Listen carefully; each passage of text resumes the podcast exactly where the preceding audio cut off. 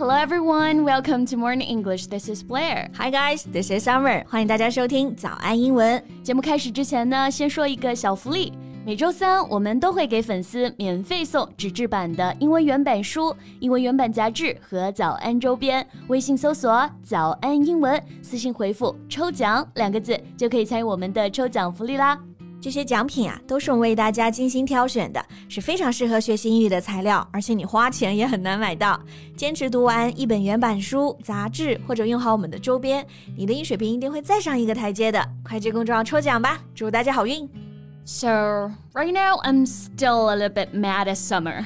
Ah, that was all my fault. I'm so sorry. I didn't mean to bail on you that day. Okay, guys, hear this out. This is what happened. Last Sunday, Summer and I were meeting at 1 p.m. to have lunch together, but she didn't show up and there was no call, no message, nothing. Then it was at 2 p.m. and she finally called and said she overslept and didn't hear the alarm clock. I was so stupid, okay?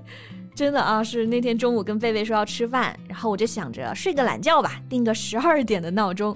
结果我的闹钟定成了 twelve a.m.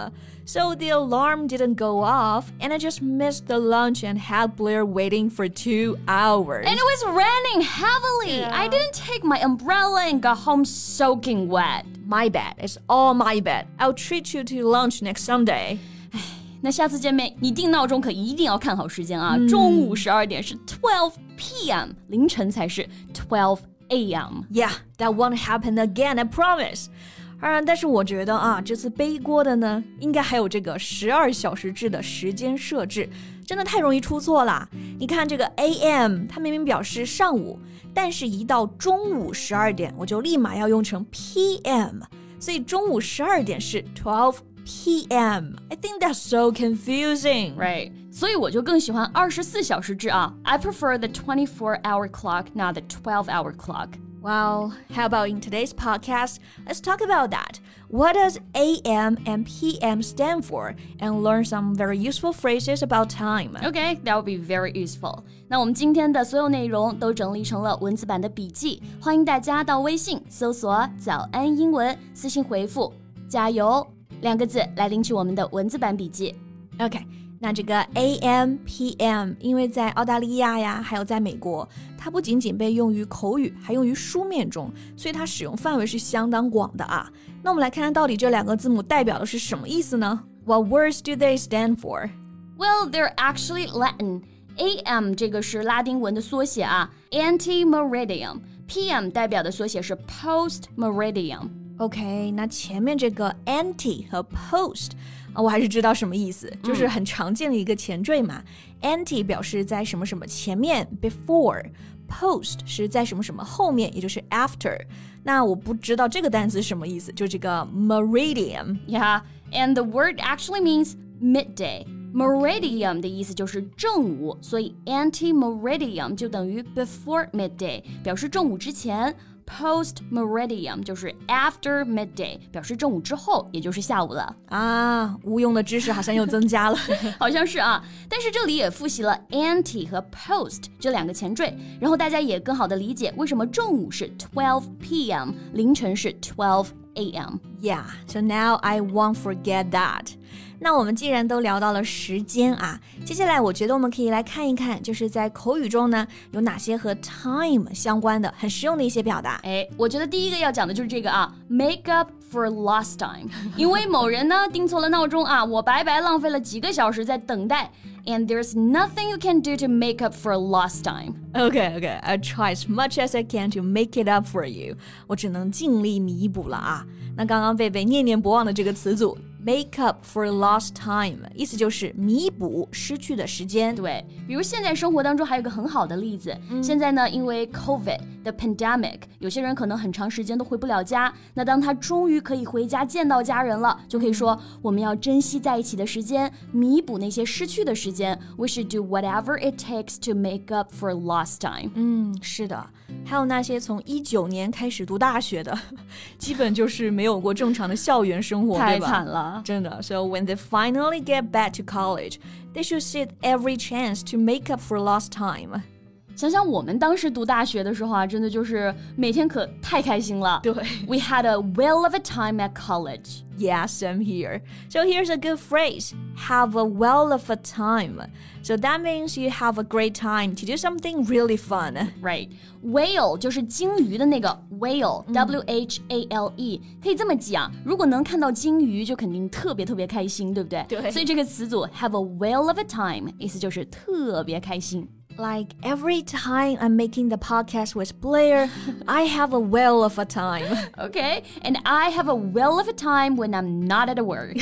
好吧，那还有一个表达，呃，其实，在我们之前有一期录节目啊，我就想说的，就是网上有的人呢，他们现在真的是闲得慌啊，这些喷杂黑子们，这里就有一个词组就可以用到这个 time，so that's too much time on one's hands. Yeah, if you have too much time on your hands the meaning is obvious. You have too much free time and not enough things to do. 手上有太多时间了，就是闲得慌，闲得没事儿做。对，所以我们来看个例句。就现在网上有很多很无聊的喷子，就是闲的没事做。There are so many haters online who have too much time on their hands and just leave hating comments everywhere. 对， 那有人呢时间多得很，也有人每天都要和时间赛跑。比如说和时间赛跑来工作。So in this case, we can say they're racing against time to finish their work. OK，那这个表达就比较直译了，对吧？嗯，赛跑嘛就是 race，所以词组就是 race against time，meaning to try to finish or achieve something even though you have very little time。然后这里除了用 race，还可以说 work against time or battle against time。 比如消防员啊，像他们救火呢，肯定就是和时间赛跑了。The firefighters were also battling against time. Right. 那没时间的时候呢，我们还是得挤时间做事儿嘛。嗯对 So Summer，这里的挤时间你会怎么说呢？挤时间啊，这里挤它的直译可以用 squeeze，嗯哼，所以挤时间其实你是可以说 squeeze time to do something，但这个用法其实没那么常见啊。比如你看啊，平常想说我们在一周里呢挤时间做了很多的事情，更地道的表达是直接说 I managed to squeeze a lot into a week。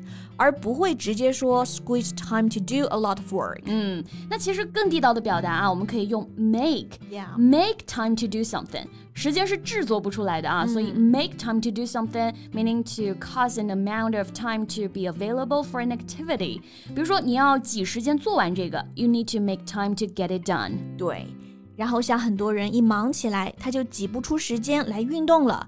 They have trouble making time in their busy schedule for exercise. Right，但是重要的事情呢，挤时间也是要完成的。We need to allocate our time more wisely. Yeah, after all, time is money. Right. OK，那我们今天就讲了和时间相关的一些表达。大家平常还觉得有哪些很常用的呢？都可以在评论区留言告诉我们呀。Right. So that's all the time we have for today. 今天的所有内容都给大家整理好了文字版的笔记，欢迎大家到微信搜索“早安英文”，私信回复“加油”两个字来领取我们的文字版笔记。So thank you so much for listening. This is Summer. And this is Blair. See you next time. Bye. This podcast is from Morning English. 学口语就来早安英文。